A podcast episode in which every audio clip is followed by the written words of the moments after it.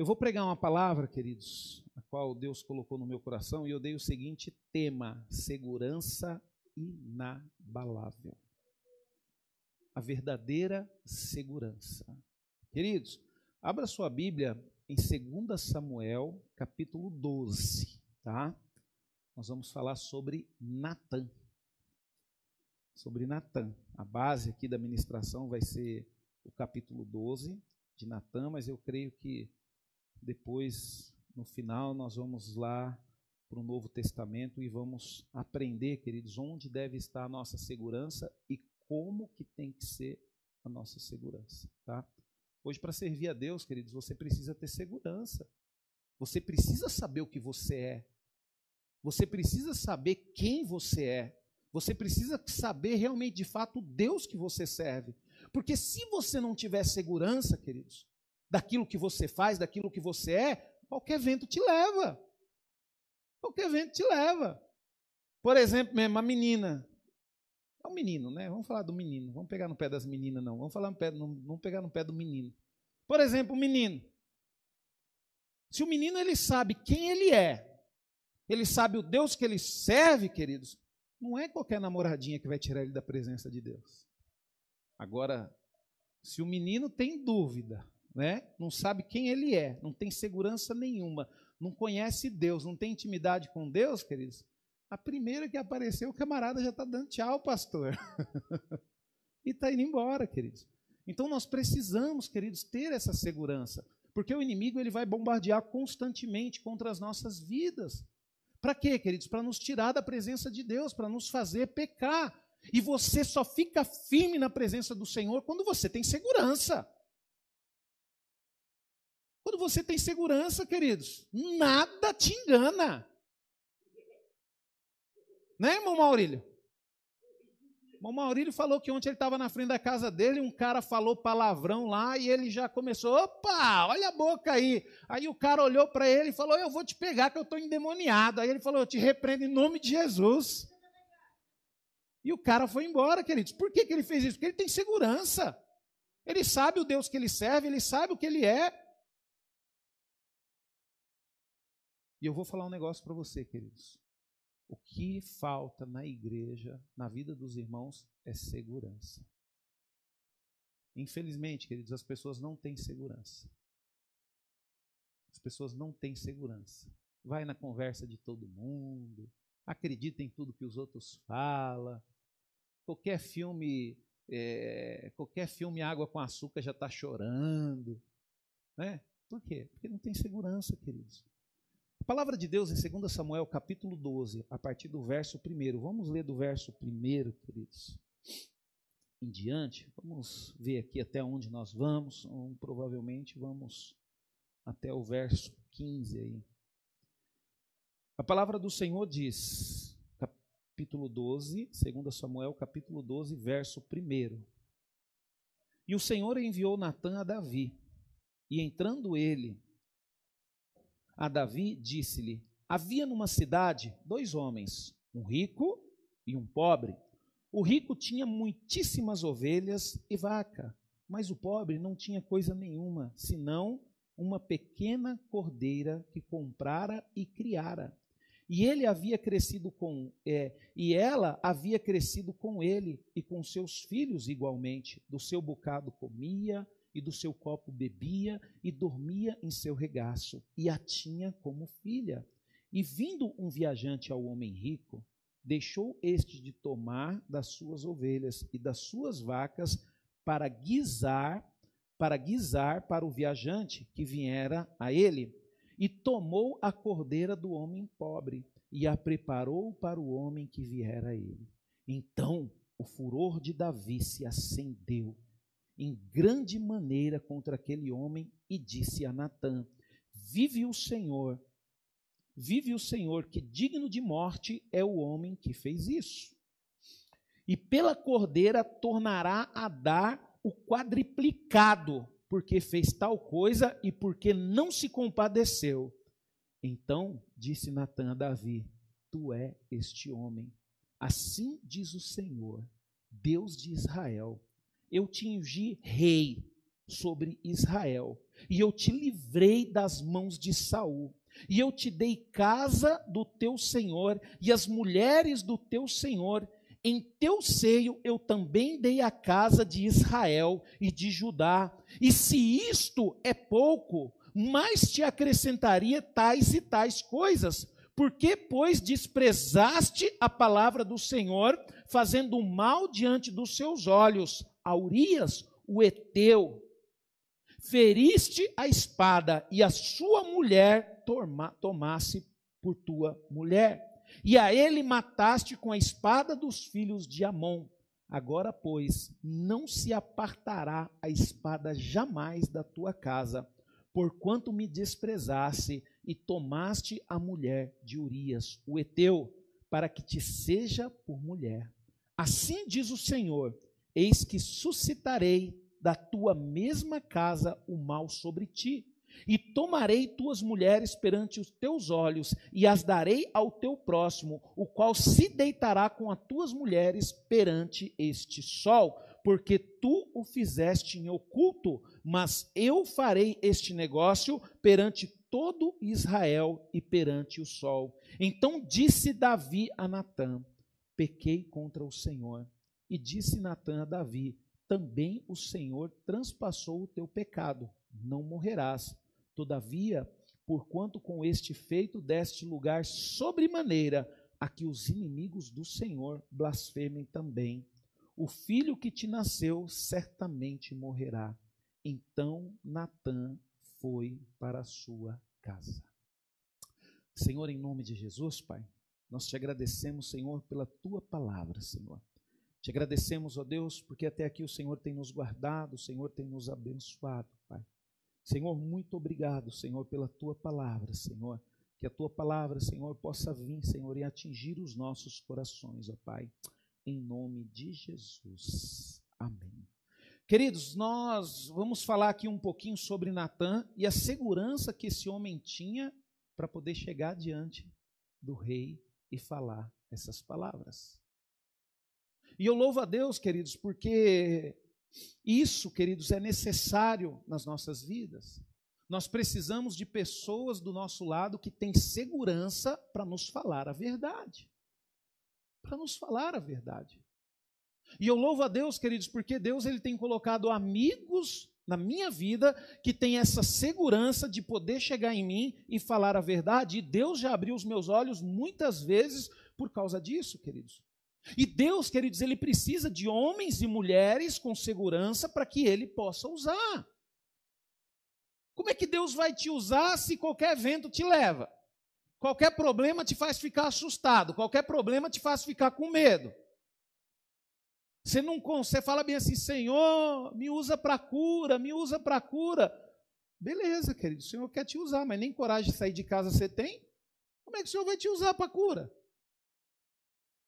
Então nós temos, queridos, que começar a entender que para poder ter um relacionamento com Deus, nós precisamos saber quem é esse Deus maravilhoso, para que haja segurança em nossas vidas. E a segurança, queridos, ela nos fornece fundamentos para uma vida cristã fortalecida. Quando nos sentimos inseguros, queridos, abandonamos nossos projetos e objetivos toda vez que surge problema. Quer ver? Quantas vezes você abandonou projetos que você tinha, objetivos, porque surgiu um problema? Quantas vezes? Não é? Quantas vezes você desistiu de fazer aquilo que você queria porque surgiu um problema? Você desistiu da faculdade porque não foi bem numa prova? Tem uma irmã aqui na nossa comunidade, queridos, que ela me procurou, eu acho que há mais ou menos uns quatro anos atrás. E ela falou bem assim, pastor, eu quero fazer uma faculdade. E eu falei, você vai fazer. E ela falou, pastor, então eu vou me inscrever. O senhor ora? Eu falei, vamos orar agora. Ela orou, foi lá, fez o vestibular, passou. Aí ela chegou aqui, pastor, estou no primeiro semestre, pastor, quero desistir, eu não aguento, não. eu falei para ela assim: você não vai desistir. Você vai vencer esse desafio do primeiro semestre. Porque é o desafio de você se adaptar à faculdade. Então você, nem mesmo que você não ia, mas pastor, nada entra na minha cabeça, eu não aguento, pastor, não aguento. Falei bem assim, não tem problema, nós vamos orar. Mas você tem que me prometer que, mesmo sem entender, mesmo sem compreender, você vai continuar indo para a faculdade. Ela falou: Não, pastor, então não vou desistir, não. Então eu falei: Então vamos orar. Aí ela, daqui a pouco, ela me pastor, mas está difícil demais, pastor, eu não estou aguentando. Eu falei: Vamos vencer. Aí venceu o primeiro semestre. Aí chegou no segundo semestre. Ela falou: Pastor, e não é que o senhor tinha razão? O negócio agora parece estar tá mais fácil. Eu falei bem assim: É por causa da adaptação, você se adaptou. E essa pessoa, querido, já está aí, já chegando no fim da faculdade dela. E eu louvo a Deus que o curso que ela está fazendo futuramente, ela irá abençoar muito a nossa comunidade. Então, queridos, nós, seres humanos, nós temos esse, é, é, esse costume de desistir na primeira dificuldade. Às vezes você está juntando dinheiro para comprar uma casa, fala, eu vou comprar uma casa, aí você junta, aí de repente vem um problema, aí você tem que gastar o dinheiro, aí você fala, oh, meu, não vou conseguir, desisto, não quero mais. Não, que isso? Você tem que crer que da, que da mesma forma que você conseguiu juntar aquilo, se aconteceu esse problema, não, Deus vai me abençoar, eu não vou desistir desse projeto. Então, queridos, quando a pessoa não tem segurança, queridos, ela tem é, o costume de abandonar os seus objetivos e os seus projetos toda vez que surge um problema. Por isso que nós devemos nos sentir seguros, queridos, principalmente quando somos abandonados, quando somos rejeitados, principalmente quando somos criticados e quando os recursos diminuem, queridos, e até mesmo quando a nossa moral afunda. Ontem nós estávamos aqui num culto de intercessão, queridos, à tarde, e eu estava falando para os irmãos. Quantas vezes, queridos, eu tive vontade de desistir. Mas, pastor, por que, que você desistiu? Porque muitas vezes nós somos aqui, acontece isso, queridos, nós somos abandonados. Quantas pessoas nos abandonaram durante esse tempo que nós estamos aqui? Quantas pessoas, queridos, nos rejeitaram? Quantas pessoas nos criticaram, queridos? E diante dessa circunstância, normalmente nós ficamos com vontade de desistir. Às vezes você fala assim, mas pastor, um só te critica, tem dez que te ama, mas esse um que critica, queridos, consegue acertar o nosso coração. E muitas vezes nós ficamos desanimados. É que nem um pai quando tem muitos filhos. Um pai, quando tem muitos filhos, queridos, não importa. Ele pode, se ele tem cinco filhos, ele pode ter quatro filhos abençoados, mas se ele tiver um, queridos, que dá dor de cabeça para ele, ele se entristece, ele fica triste. Mas nós, queridos, como filhos de Deus, nós temos que ter a convicção de que nós vamos passar por isso. Nós vamos ser rejeitados, nós vamos ser criticados, os nossos recursos vão diminuir. A nossa moral, queridos, vai afundar por causa da deformação. Mas mesmo assim nós precisamos ficar firme. E por que, que nós precisamos ficar firme, queridos? Porque se nós desistimos e desistimos e desistimos, nós vamos viver uma vida frustrada. E aí, quando você chegar lá no final da sua vida, você vai falar: Poxa vida, por que, que eu desisti? Por que, que eu não dei sequência naquele projeto? Por que, que eu não continuei fazendo aquilo? E aí você vai viver uma vida frustrada, só reclamando. Só reclamando, queridos. Ontem no culto, Deus liberou uma palavra que maravilhosa no final, queridos. Deus falou de uma forma bem direta: tira a sua mão e deixa que eu vou mostrar para você que eu sou Deus. A única coisa que Deus falou, fique firme, confie, tire suas mãos, não faça nada. E isso, queridos, é ter segurança. Quando você tem segurança no Deus que você serve, queridos, independente da situação que você está vivendo, você não tenta dar um jeitinho. Você simplesmente dá liberdade para o Senhor trabalhar. O maior problema nosso, queridos, nós vamos ver aqui o que, que acontece quando nós temos insegurança. E o jeitinho é uma característica de quem tem insegurança, de quem não confia em Deus. Aí começa a dar um jeitinho. E nós temos que aprender, queridos, a confiar em Deus, queridos. Se não nos sentimos seguros, queridos, o medo irá provocar uma derrota atrás da outra. Se você não tiver segurança, queridos, você vai viver uma derrota atrás da outra. Você vai ter derrota no seu casamento. Já começa no namoro, né? Quando você não tem segurança, já começa no namoro, né? E aí, se você entrar num casamento sem segurança, pior ainda, queridos. pior coisa que tem, queridos, é a pessoa estar tá casada e não se sentir segura. A gente vê muitas mulheres, queridos, sendo obrigada a buscar a segurança, por quê? Porque a mulher ela sempre espera isso no marido. Né? Às vezes também o marido, a mulher não pode ir para lugar nenhum, o cara é ciumento, não confia. Às vezes a mulher também sabe o que é isso, queridos? É falta de segurança. Né? Quando você é seguro, você tem que confiar, queridos. É que nem eu olho para minha esposa. Minha esposa é uma filha de Deus. Minha esposa tem a liberdade dela, ela tem o direito de ir e vir. A única coisa que a gente combina, e muitas vezes eu falho nessa, nesse combinado nosso, é avisar, né? Falar, oh, amor, vou chegar um pouco mais tarde porque eu estou em tal lugar, né? Às vezes ela fica preocupada, não é porque ela é insegura, não é porque está com ciúmes, é porque não sabe onde está, não sabe. Então a gente precisa ter confiança, queridos. Como é que você tem um relacionamento com uma pessoa que você não confia? Como é que você consegue relacionar com Deus sendo que você não confia nele? É impossível. Ó, pastor, ela está dando risada para mim, ó. Tá firme aí, ó. Olha ela lá com o zoião para mim. Está absorvendo a palavra, hein? Então, queridos, nós precisamos sentir seguro. Se você é casado e você não tem segurança, sabe o que, que vai acontecer um dia? Seu casamento vai ser destruído. Seu casamento vai acabar. Seu ninguém consegue viver com uma pessoa insegura, queridos. Ninguém consegue. E você pode ver na palavra de Deus, queridos, Deus ter um relacionamento com pessoa segura. Olha para Noé. A palavra de Deus diz que Noé era o quê, queridos? A palavra de Deus diz que Noé era o que? Era, era construtor? Ele construía casa? Construía barco? Palavra de Deus diz que Noé era agricultor, queridos.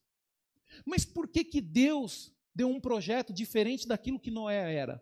Porque Deus sabia, queridos, que independente do que Noé fosse, ele iria fazer a vontade de Deus. Deus ele tinha segurança em Noé. Deus tinha segurança em Davi. Deus sabia que Davi, mesmo pecando, ele ia reconhecer o seu erro. E Deus, queridos, Ele quer ter essa segurança na sua vida. Poxa vida, quantas vezes você vem na igreja, quantas vezes você ouve a palavra de Deus e você não muda. E você continua reclamando, continua vivendo o mesmo problema. Então, queridos, nós temos que começar a buscar essa segurança e ter essa segurança. Imagine o que poderia ter acontecido se faltasse segurança a Natan. Queridos, você vai ver de um pouquinho mais para frente, o, pastor Marcelo esses dias pregou sobre o rei Asa, você vai ver que aconteceu mais ou menos a mesma coisa com o rei Asa. E o profeta foi lá. E o que, que ele fez com o profeta? Mandou prender o profeta. Por quê? Diante de Deus, queridos, não, mas diante dos homens, o rei, ele tem muito mais autoridade do que o profeta. Então imagina só se Natan não tivesse essa segurança. Ele sabia que tinha que confrontar Davi, queridos, no seu pecado. Como ele confrontou. Na hora que ele fala para Davi, é, Davi, esse homem é você. E mesmo Davi tendo escondido o pecado dele, Deus mostrou para Natan, e Natan teve coragem de falar tudo para Davi. Mas por que que Natan fez isso? Porque Natan ele tinha segurança no Deus que ele servia.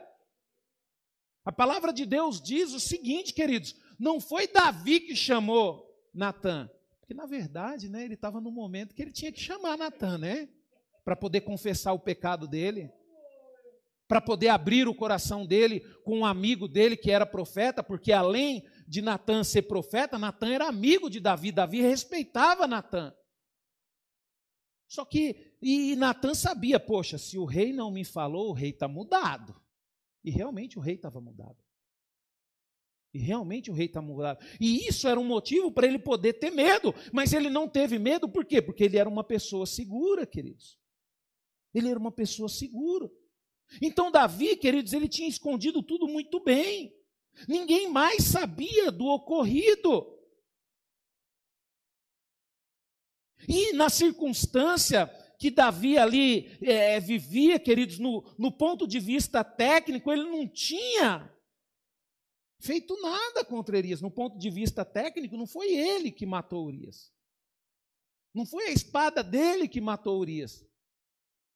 Então, Davi, queridos, ele arquitetou tudo de uma forma assim, é, tão bem feita, que se Davi trouxesse a acusação de Natan a público, não quisesse aceitar a acusação de, de, de Natan, provavelmente o povo iria se voltar contra Natan. Então, Natan, queridos, aqui ele sabia que se ele enfurecesse o rei, ele não teria o apoio de ninguém. Mas ele tinha segurança, porque ele estava fazendo algo que ele tinha convicção que Deus estava mandando. Por isso, queridos, que toda vez que você for pregar a palavra de Deus, que você for falar do amor de Deus, fale com segurança, fale com convicção, fale com a certeza no seu coração de que é Deus que está pedindo para você entregar essa palavra. Então, querido, você olha aqui que Davi apenas né, colocou ele na frente ali. Mas Natan, queridos, ele precisava se sentir seguro. Porque se ele não se sentisse seguro, queridos, ele seria derrotado nessa missão. Se Deus te levantou, queridos, para diácono, você precisa sentir segurança. Porque se você não se sentir seguro como diácono, certamente você vai ser derrotado no seu ministério. Se Deus te levantou como intercessor, você precisa sentir segurança como intercessor. Sabe? Se você casou, você precisa sentir segurança no seu casamento. Porque se você não sentir segurança, queridos, você vai sofrer derrotas na sua vida. Você vai sofrer derrota. E as maiores derrotas que nós sofremos, queridos, é quando nós desistimos. De vez em quando aparece um vídeo na televisão, né, de um atleta, normalmente corredor, que quando ele chega ali perto, ele cai, se machuca e ele vê que ele não tem condições de chegar mais na frente mas mesmo assim ele levanta e termina a prova. E ele é aplaudido, é bem visto e fica famoso, aquela toda. Por quê, queridos? Mesmo não ganhando, ele sentia segurança para poder chegar até o final. Por isso que eu costumo dizer, queridos, o importante não é como você começou. As pessoas falam, ah, porque Deus me usou, porque isso, porque aquilo, porque Deus é comigo. Não! O importante, queridos, é como você vai terminar. E o importante pode ser que você não seja o primeiro a chegar, mas você precisa chegar. Quantas pessoas, queridos, começaram bem, com ministério, e de repente desistiu, largou tudo no ar, por causa de amigos. Né? Ontem eu estava conversando com a Valentina, eu falei, Valentina, quando você for adolescente, eu vou chegar lá no meio das suas amigas na escola e vou falar, cadê a nenenzinha do papai? Ela, papai, mas você vai fazer isso, eu vou ficar com vergonha. As minhas amigas vão falar o quê? Eu falei, suas amigas vão morrer de inveja, porque elas queriam ter um papai que fala isso na frente dos outros. Mas isso é segurança, queridos. Quando você tem segurança, você está pouco se lixando pelo que as pessoas pensam. Quando você tem segurança, você sabe o que você é, você tem convicção do que você é, você não liga para o que as pessoas falam de você. E o que habilitou, queridos, Natan, tá, a demonstrar essa firmeza e essa configuração, essa convicção segura? Primeiro, queridos, Natan, queridos, ele contava com o apoio da verdade de Deus. Ele não precisou ficar sozinho contra Davi. Natan sabia que foi Deus que revelou para ele, porque o rei tinha escondido o pecado. Deus mostrou para ele e Deus falou para ele que era necessário ter esse confronto. Então Natan, queridos, ele foi porque ele tinha convicção de que Deus estava com ele. E por que, que ele tinha essa convicção? Porque ele se relacionava com Deus.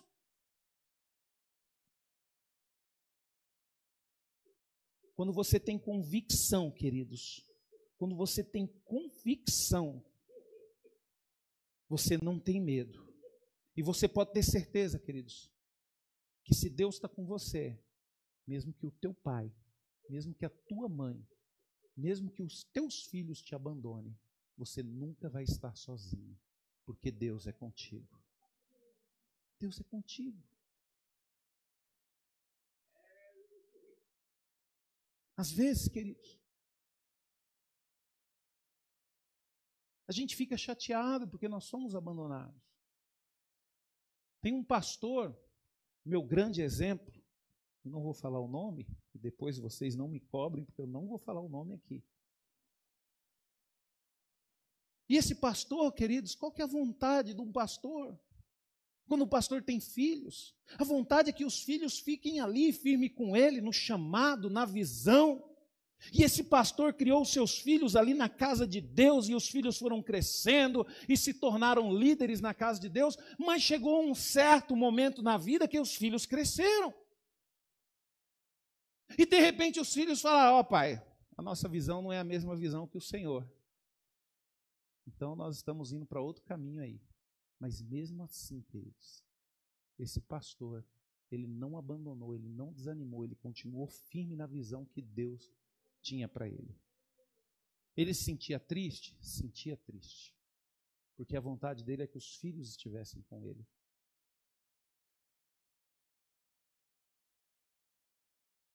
E não foi por causa disso que ele abandonou e ele foi seguir os filhos. Não, queridos, ele continuou firme na visão dele. Ele sabia que o chamado de Deus para a vida dele foi antes dos filhos dele nascerem. E nós temos que compreender isso, queridos.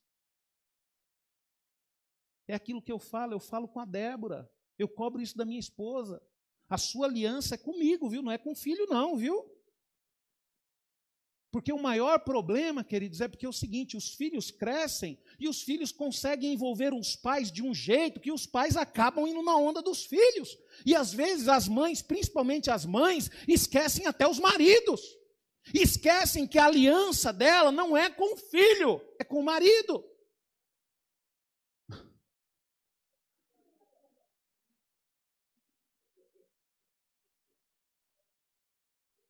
Às vezes, queridos, a gente olha e tem muita gente que não concorda comigo sobre isso. Não concorda.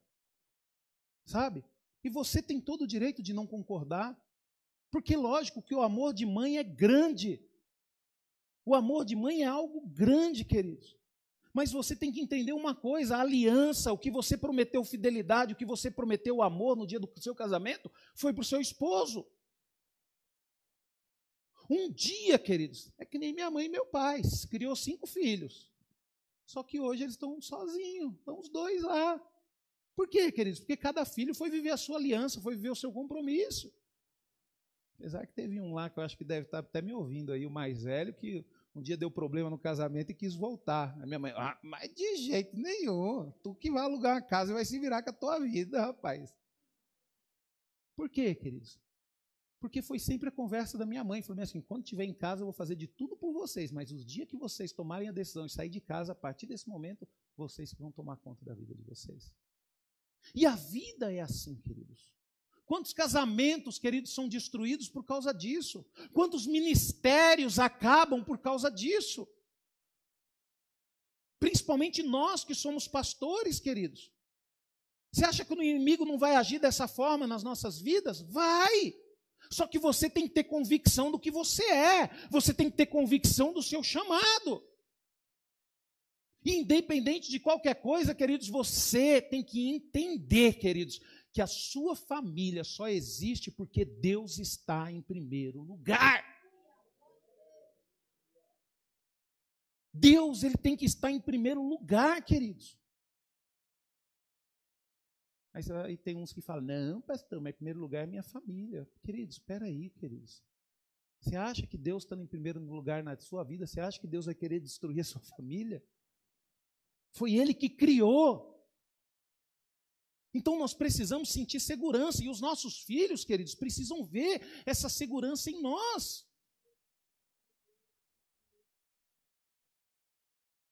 Então, queridos, Natan, ele contava com o apoio da verdade de Deus, ele não precisou ficar sozinho contra Davi. Outra coisa, queridos, Natan, ele teve um relacionamento com Davi, sua amizade construiu a ponte que permitiu confrontar Davi. O verdadeiro amigo, queridos, ele reprova o seu erro. O verdadeiro amigo, ele não te apoia, não, quando você está errado. O verdadeiro amigo vê você estragando a sua vida, você está na igreja, mas você fica fazendo coisas erradas. O verdadeiro amigo chega para você e fala: Não faz isso com a sua vida, você é um servo de Deus. Você está errado. Queridos, eu louvo a Deus e eu peço para Deus todos os dias, Senhor, coloque verdadeiros amigos na minha vida. E Natan, queridos, ele teve força para ir até Davi, por quê? Porque ele amava Davi, porque o Davi era um verdadeiro amigo dele. Às vezes você está envolvido num namoro todo errado, queridos, e de repente seu amigo fala: é isso aí mesmo, tem que continuar firme nesse namoro. Não, ele não é o verdadeiro. O verdadeiro amigo chega para você e fala: toma uma postura de homem de Deus, rapaz. Você é um homem de Deus, você vai ficar se sujeitando a isso. Deus tem um melhor para você.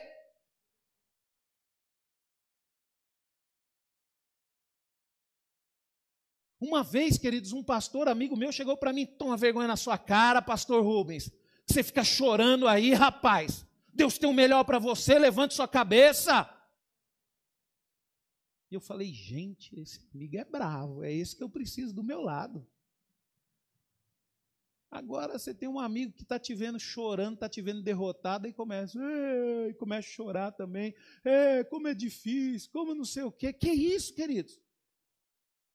E se você vê esse feito de Natan, queridos, ele foi tão maravilhoso, tão maravilhoso, que Davi, queridos, ele teve depois outros filhos com a esposa dele, com Betseba. E Davi, queridos, ele não teve só Salomão com ela, ele teve mais quatro filhos com ela. E teve um desses filhos, sabe como que Davi chamou ele? De Natã. Por que, que você acha que Davi colocou o nome do filho dele de Natã? Por causa do relacionamento que ele tinha com o profeta Natã. Ele honrou o profeta Natã. Ele reconheceu o ato do profeta Natã. Aí você fala bem assim: é, pastor? É, queridos. E para sua informação, queridos, não foi Salomão que deu sequência para a linhagem até chegar a Jesus. Sabe através de quem? Através desse filho chamado Natan. Você pode ver lá no livro de Lucas. Mas por que, queridos? Porque Natan se levantou com segurança como um verdadeiro amigo. Sabe, queridos? Ele sabia que ele precisava com, com, ele confrontar o amigo dele, ele sabia o amigo dele estava no caminho errado, ele sabia que o amigo dele ia sofrer por causa disso, então ele foi e confrontou. E nós, queridos, como os filhos de Deus, queridos, Deus nos colocou aqui na terra, queridos, não foi para a gente ficar alisando, passando a mão na cabeça de todo mundo, não. Deus nos colocou aqui, queridos, para nós confrontarmos os erros dos nossos amigos. Seja um amigo abençoado, seja um irmão abençoado, confronte o erro.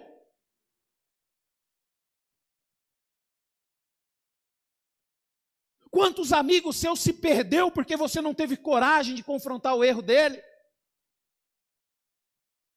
O Roberto, queridos, ele estava falando aqui, pregou essa semana sobre amigo, e ele contou uma coisa terrível, um testemunho, que tinham dois amigos lá, e ele ficou sabendo desse papo lá no bairro, e esses dois amigos eram bandidos, eram assassinos, aí um chegou para o outro e falou, e aí, amigão, vamos sair aí para matar um cara hoje? Aí ele falou, oh, demorou, vamos embora. Aí saíram, Aí chegou lá, eu até, eu acho que essa parte até cortou na, na live. Aí chegou lá e falou: E aí, quem é que nós vamos matar? Aí o amigo dele falou bem assim: É você que nós vamos matar. Foi e matou o cara. Então, queridos, nós que estamos em Deus, nós temos que procurar verdadeiros amigos.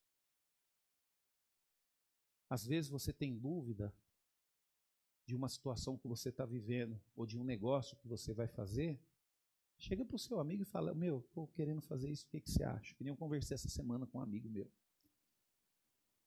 Cheguei para meu amigo e falei: Meu, estou querendo fazer isso, o que, que você acha? Aí ele falou bem assim: Pastor, posso pensar? Pode. Aí deu aquela risada dele. Aí daqui a pouco mandou um texto no WhatsApp, porque ele está longe, né? Mandou um texto no WhatsApp. Aí no final do texto ele falou bem assim: Ó, oh, pastor, se eu fosse eu não quiser fazer isso, não, porque o senhor está errado. Aí eu peguei e falei assim: obrigado. Obrigado, pastor Giva. Não vou fazer, não. Vou ficar firme aqui na presença de Deus, nessa visão. Então, queridos, nós precisamos ter isso. Outra coisa, queridos, a identidade de Natan não dependia do seu chamado de. É, a, é, a, a identidade de Natan dependia do seu chamado divino e não de sua popularidade. Natan determinou a falar a verdade de Deus, sem se importar com a reação popular. Ele não estava preocupado, queridos, em agradar as pessoas. Normalmente, queridos, uma pessoa que está preocupada em agradar as pessoas, ela se sente insegura. É que nem, por exemplo, a pessoa vai subir aqui para pregar, se ela tiver aquele pensamento, mas o que, que as pessoas vão pensar de mim? Sabe o que, que é isso? Insegurança. Pô, as pessoas não têm que pensar nada de você, não, ué. Você tem que ir e falar aquilo que Deus mandou, e ponto final. É a mesma coisa, está subindo aqui no louvor, e aí, será que as pessoas da igreja vão gostar do louvor hoje? Sem segurança, queridos está querendo ser aprovado. Não tem a aprovação de Deus e de si próprio. Que isso, vamos louvar o Senhor. Se errar a nota, a gente busca outra ali, conserta e vamos embora. Porque a igreja não veio aqui para me ver, a igreja veio para adorar a Deus.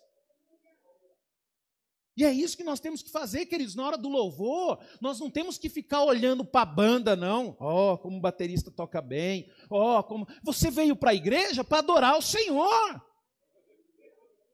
E o ministério de louvor, queridos, a função deles também não é se mostrar para vocês, a função deles aqui, queridos, é nos ajudar.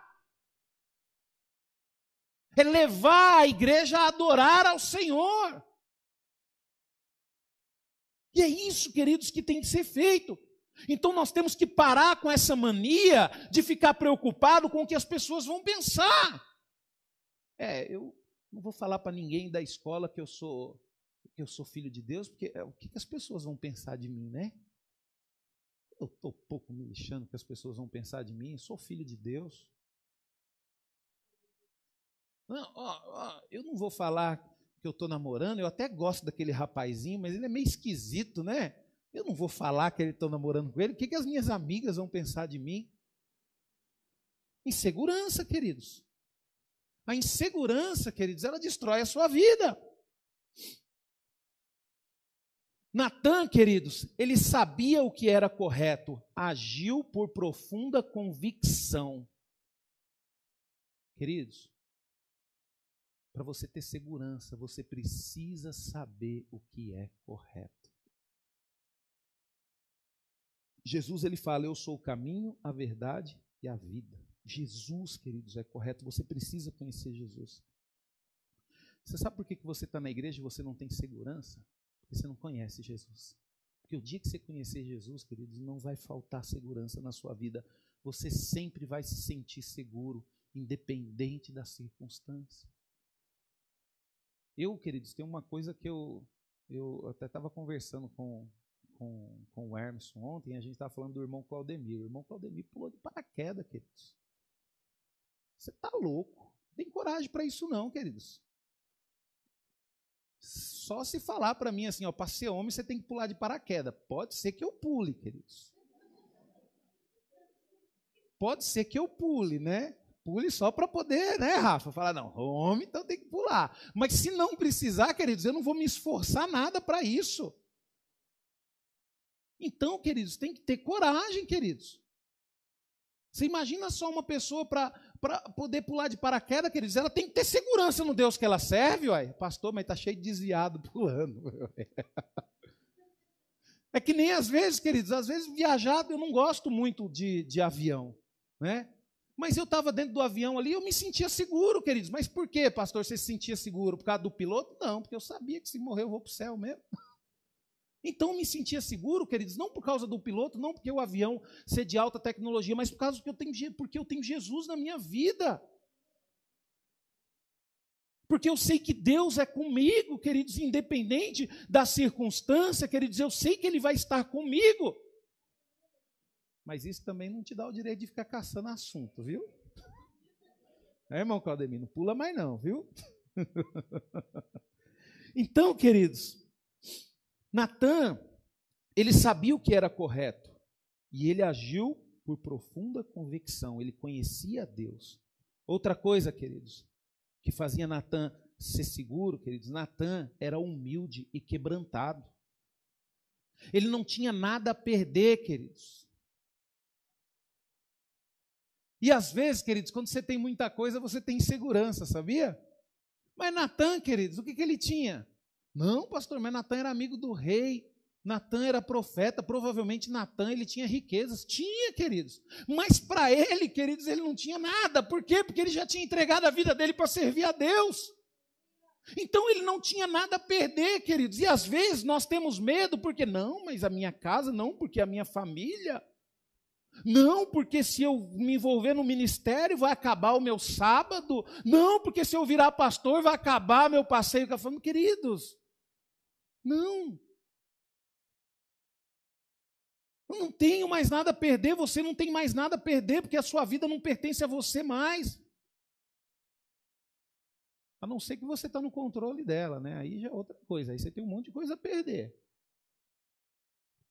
Mas se você entregou a sua vida para Jesus, queridos, assim como Natan, você vai ser uma pessoa humilde e quebrantado. Por quê? Porque você não tem nada a perder, você já morreu para a ambição pessoal. Sabe, querido, chega uma fase na nossa vida que a gente não tem mais aquela ambição pessoal. É aquela ambição de querer ter isso, de querer ter aquilo, não. Chega uma fase na nossa vida, Senhor, a minha vida é do Senhor, se o Senhor quiser me dar, amém. E lógico que às vezes entro eu e a gente fica empolgado e a gente fica aquela coisa, e eu até costumo falar para as pessoas que quando eu quero muito uma coisa, eu fico preocupado. Por quê, queridos? Porque às vezes, queridos, essa vontade pessoal ela se torna uma ambição. E você acaba sendo uma pessoa insegura, começa a fazer coisas erradas para conquistar aquilo que você quer, aquilo que você deseja. Então, uma pessoa, queridos, ela só vai ter segurança, principalmente em Deus, queridos, se ela for humilde e quebrantada. E ela ter a convicção de dentro dela que tudo que ela tem, tudo que ela é, pertence ao Senhor. E a insegurança, pastor? A insegurança, queridos, é fácil da gente identificar é, as pessoas inseguras, né? Por quê? Porque a insegurança, assim como uma doença, ela emite sintomas. Sintomas. Né? Às vezes você está com. É, é, incrível que pareça, né? Estou com dor no rim, dói a coluna. Uma dor aqui nas costas, no meio da coluna, e eu achava que era coluna e aquela coisa toda. Até que um dia eu fui no médico, não, peraí, pode ser rim, porque um dos sintomas do problema renal é dor nas costas. E muita gente acha que é coluna. Pedra na vesícula, né? Vesícula fica lá escondida lá e de repente quem já tem, quem já sofreu com a vesícula, né, Glane? Teve que correr aí para fazer uma cirurgia e sabe como é que é, queridos. Então a insegurança também, ela emite sintomas. Vamos lá para os sintomas da insegurança? Primeiro sintoma: comparação. A pessoa que é insegura, ela vive comparando e se comparando com os outros. Comparamos-nos com os outros e fazemos cálculos. Exemplo, é e o que eu tenho é melhor do que o que fulano tem. Sem é segurança, queridos fica comparando as suas coisas com as coisas dos outros, fica comparando aquilo que tem. Ah, porque eu sou mais bonita do que ela, ah, porque eu sou mais isso do que não sei o quê, ah, porque eu, eu sou isso, ah, porque eu sou aquilo. Então nós temos que tomar cuidado, queridos. Nós temos que tomar cuidado com isso. E isso eu falo, queridos, não é para você analisar o seu amigo, a pessoa que está do seu lado, não. Não é para você analisar o seu esposo, não, é para você analisar você mesmo. Para de se comparar, para de achar que você. E a comparação é tanto positiva quanto negativa, viu? Para de se achar que é pior do que os outros, ou que é melhor do que os outros. Você é você e ponto final. Não tem jeito, não. Você vai ter que se conviver com isso. Não tem jeito, queridos. Teve um dia que eu olhei para o espelho e falei, meu Deus do céu, eu vou ter que conviver com isso aí, fazer o quê? Né? Não consigo emagrecer, irmão Walter, eu vou ter que conviver. Não tem jeito, aí. é isso aí que eu sou mesmo, e ponto final, queridos. Para de se comparar, queridos. Para de achar que você não tem valor nenhum. E infelizmente, queridos, principalmente, às vezes a gente esse compara, é, tem essa, essa comparação sempre negativa, né? A gente acha que é sempre pior do que os outros. Aí começa a ter vergonha, não, porque, né? Às vezes está na fase do namoro, está doido pela menina, não, não vou chegar, porque ah, o que, que ela vai ver em mim? Você vai perder a oportunidade, porque vai chegar outro no seu lugar, ué. É aquele ditado, né, o Rafa? Um não já tem. Ah, então, se tomar um não, já tinha mesmo não, aí tá bom demais. Outra coisa, queridos, compensação. É um sintoma da insegurança. Para de compensar o seu desânimo no cartão de crédito. Eu estou triste, então vou ali no shopping, ó, no cartão de crédito, arrebenta tudo. Né? Ou na comida.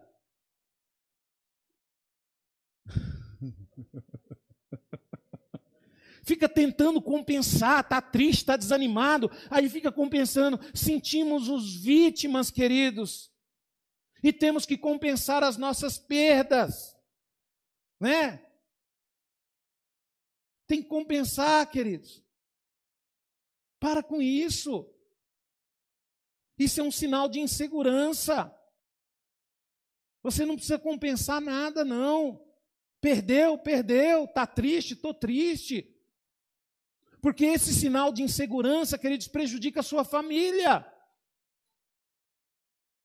Prejudica as pessoas que estão perto de você.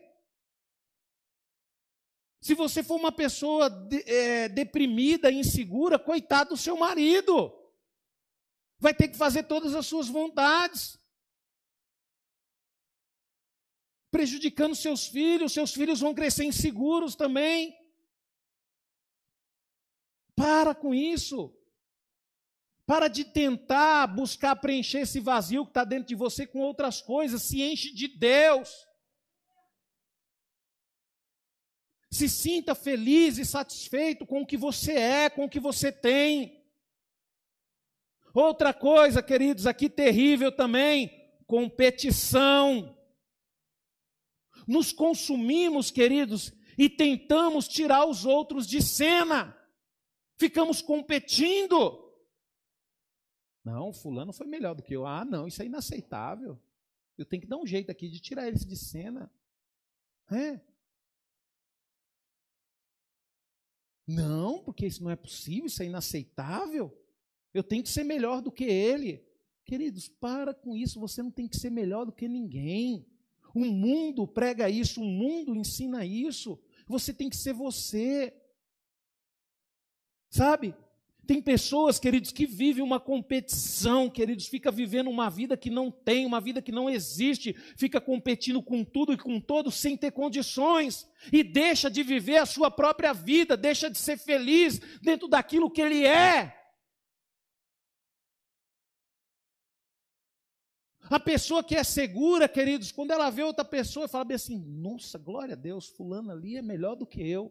Vou orar para que Deus possa abençoá-lo cada vez mais. Isso é maturidade, queridos. Segurança.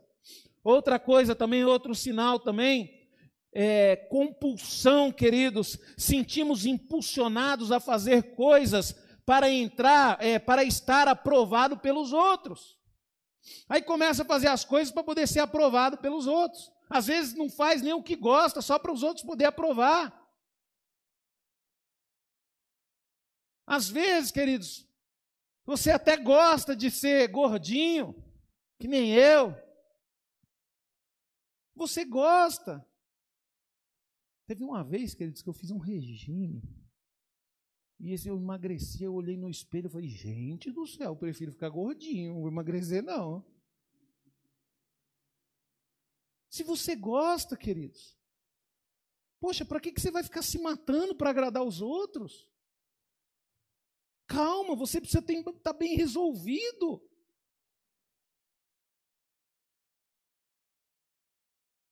Quantos jovens, queridos, estão morrendo porque estão tomando anabolizantes para ficar forte, para poder ser aceito, aceito pelos outros?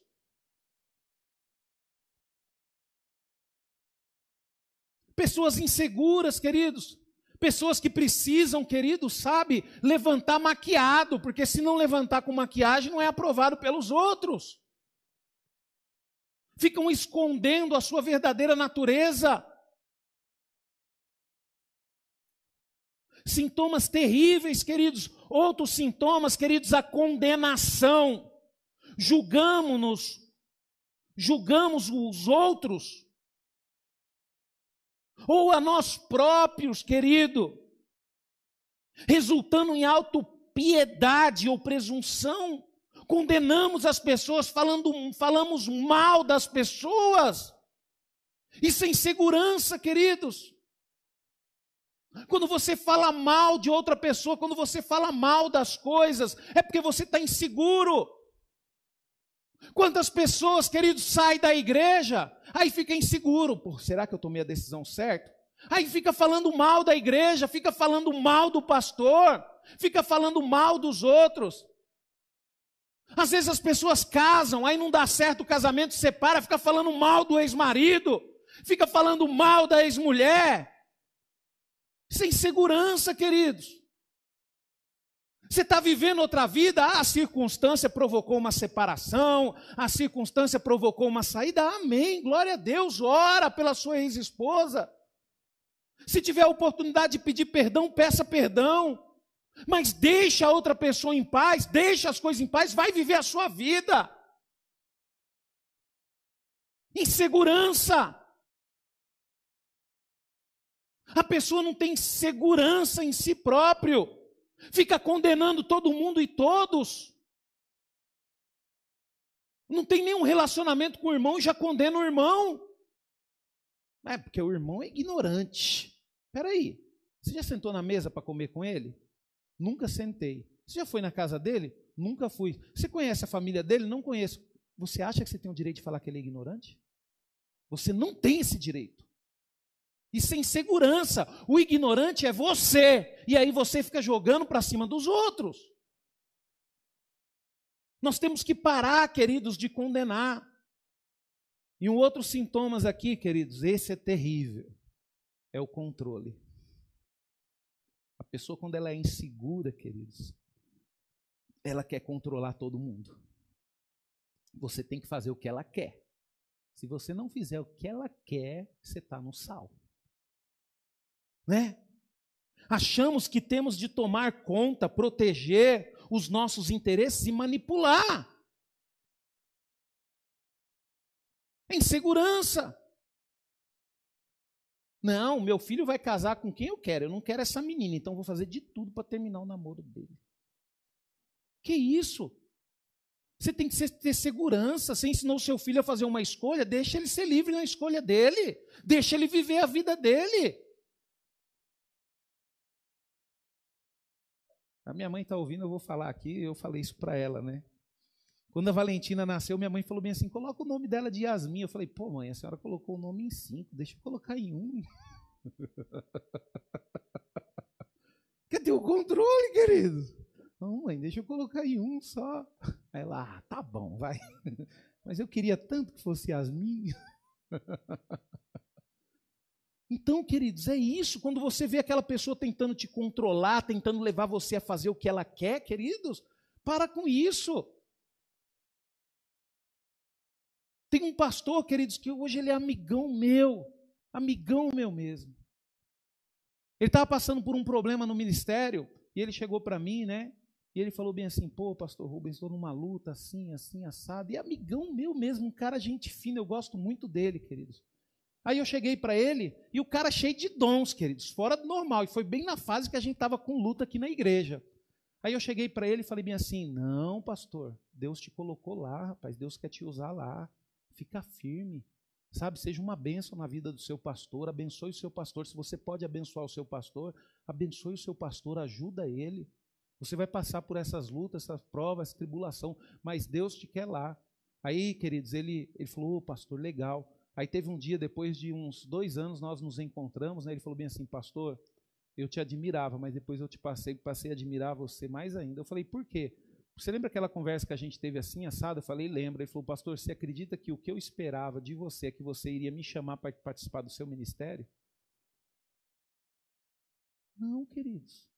Não é porque eu estou passando por um problema num determinado, num determinado ministério que eu vou buscar lá fora para poder resolver esse problema. Que isso, queridos? A obra é de Deus.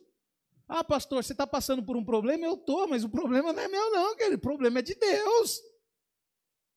O problema é de Deus. E aquele problema que a gente passou aqui, que eu fiquei uns meses aqui cantando com um projetor aqui, era um problemão, queridos, porque eu não sei cantar, não.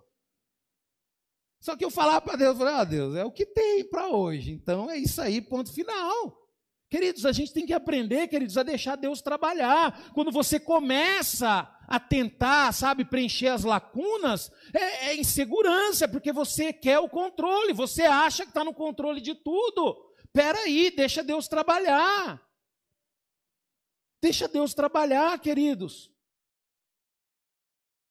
Né? Queremos contro controlar até a vida espiritual das pessoas. Não, porque é, é, você tem que sair do ministério, porque lá você vai crescer espiritualmente. Pô, calma aí. Vamos respeitar a decisão de cada um.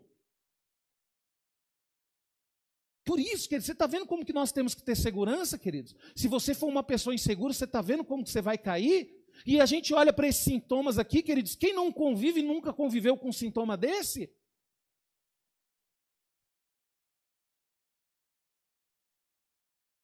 E agora, queridos, para poder encerrar, nós vamos falar sobre quatro elementos, queridos, para nós termos segurança. Quatro elementos que nós temos que desenvolver, queridos, para poder sermos uma pessoa segura.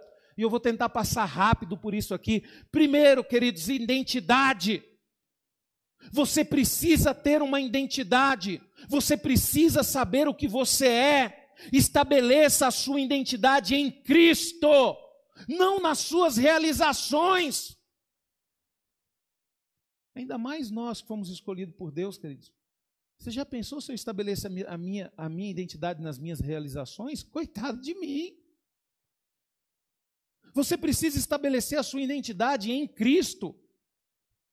Olha o que a palavra de Deus fala em Efésios capítulo 2 verso 8 e 9, porque pela graça sois salvos por meio da fé, e isso não vem de vós, é dom de Deus, não vem de obras para que ninguém se glorie, porque somos feituras suas, criadas em Cristo Jesus para as boas obras, as quais Deus preparou para que andássemos nela.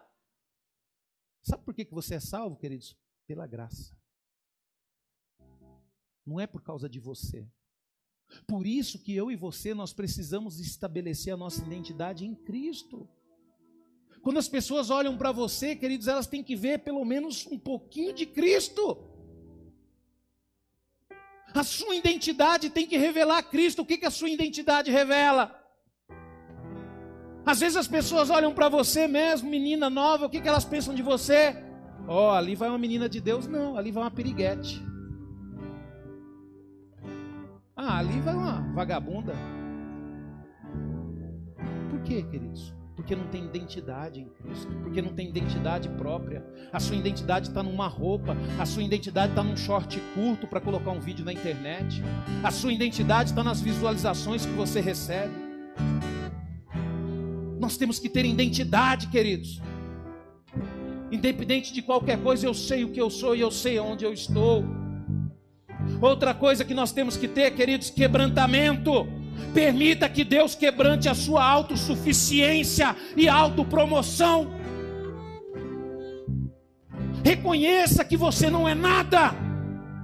Se você não reconhecer, queridos, que você não é nada diante de Deus, você nunca vai conseguir ter segurança em Deus.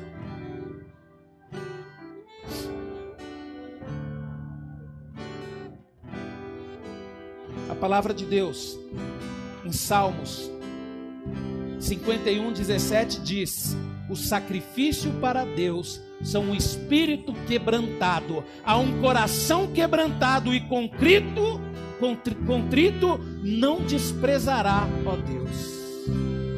Se você tem um coração quebrantado e contrito, queridos, você pode ter certeza de uma coisa: Deus não vai desprezar você, Ele vai estar com você. Pastor, eu sou uma pessoa orgulhosa. Deus não está com você.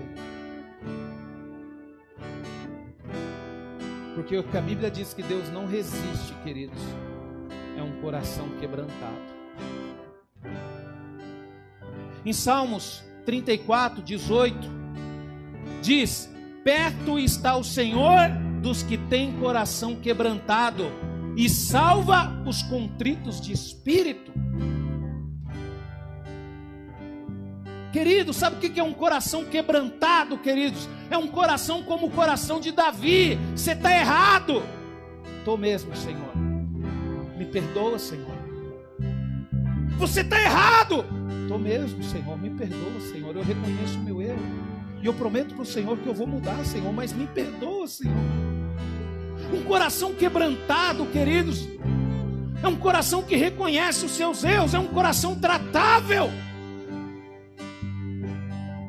Poxa vida, as pessoas não conseguem nem chegar perto de você por causa da sua ignorância, porque você não tem um coração tratado, porque você não tem um coração quebrantado.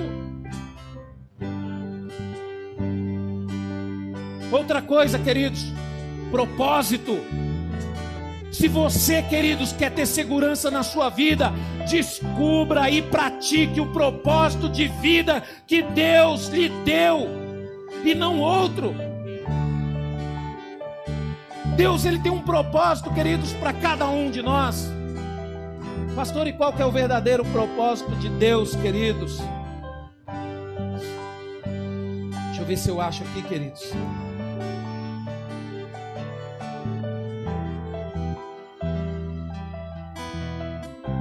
A palavra de Deus em 1 Pedro capítulo 12, 9 diz assim, ó: "Mas vós sois geração eleita, o sacerdócio real, a nação santa, o povo adquirido, para que anuncieis as virtudes daquele que vos chamou das trevas para a sua maravilhosa luz. Qual que é o propósito de Deus, queridos, para a sua vida? E você precisa aplicar. O propósito de Deus é que você seja luz. Porque Deus te resgatou das trevas. O propósito de Deus é que você seja luz, é que você brilhe. Pastor, e como é que eu vou saber se eu estou sendo luz ou não? É só você olhar para as suas atitudes. Olha para o que você tem feito na sua vida. Se você continua nas trevas, você está fora do propósito de Deus, porque o propósito de Deus é que você seja luz. O propósito de Deus é que você seja luz propósito de Deus é que você seja uma pessoa boa. O propósito de Deus é que você obedeça aos seus pais. O propósito de Deus é que você dê orgulho para os seus pais. O propósito de Deus é para que você honre os seus pais. O propósito de Deus é que você seja fiel à sua esposa. O propósito de Deus é que você seja fiel ao seu esposo. O propósito de Deus é que você, homem, se necessário for, entregue a sua família, as suas entregue a sua vida e a sua vontade para poder cuidar da sua família. O propósito de Deus, queridos, é esse. Você precisa estar dentro do propósito de Deus.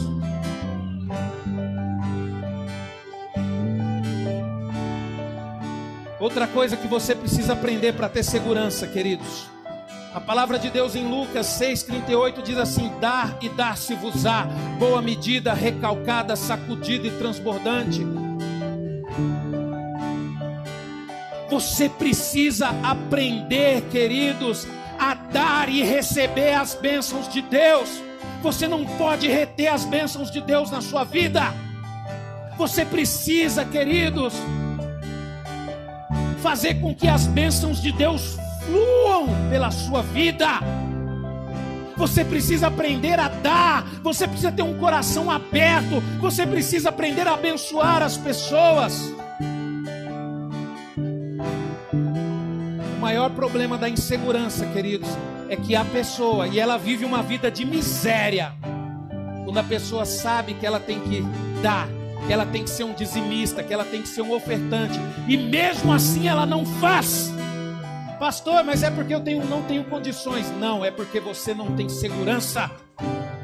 Porque se você tiver segurança, independente das suas condições, você vai ser um dizimista, você vai ser um ofertante na casa do Senhor. Porque o Senhor não estipulou valores fixos, o Senhor estipulou porcentagem. Isso significa que tanto o grande quanto o pequeno consegue ser um dizimista, consegue ser um ofertante, mas para poder fazer isso tem que ter segurança. Saber que é Deus que sustenta A palavra de Deus em João, capítulo 15, verso 1 diz assim: Eu sou a videira verdadeira e meu pai é o lavrador. Toda vara em mim que não dá fruto, atira. Ó, toda vara em mim que não dá fruto, atira e limpa toda aquela que dá fruto, para que dê mais fruto ainda. Vós já estáis limpos pela palavra que vos tenho falado, estáis em mim e eu em vós, como a vara de si mesmo não pode dar fruto se não estiver na videira, assim também vós, se não estiver em mim. A palavra de Deus diz, queridos, que se você não estiver em Deus, se você não estiver em Jesus, isso é Jesus falando, você não vai ter condições de dar fruto você não vai ter condições de dar segurança. Então nós só podemos, só podemos, queridos, nos sentir seguros se de fato estivermos em Cristo, pois nele encontramos forças para ficarmos firmes em todas as circunstâncias, boas ou ruins, porque nós vamos viver todas as circunstâncias. Às vezes você está aqui, está tudo bem na sua vida, falo para você, vai passar. Às vezes você está aqui e fala, pastor, minha vida está de cabeça pro ar, está tudo ruim. Vai passar também. Vai passar.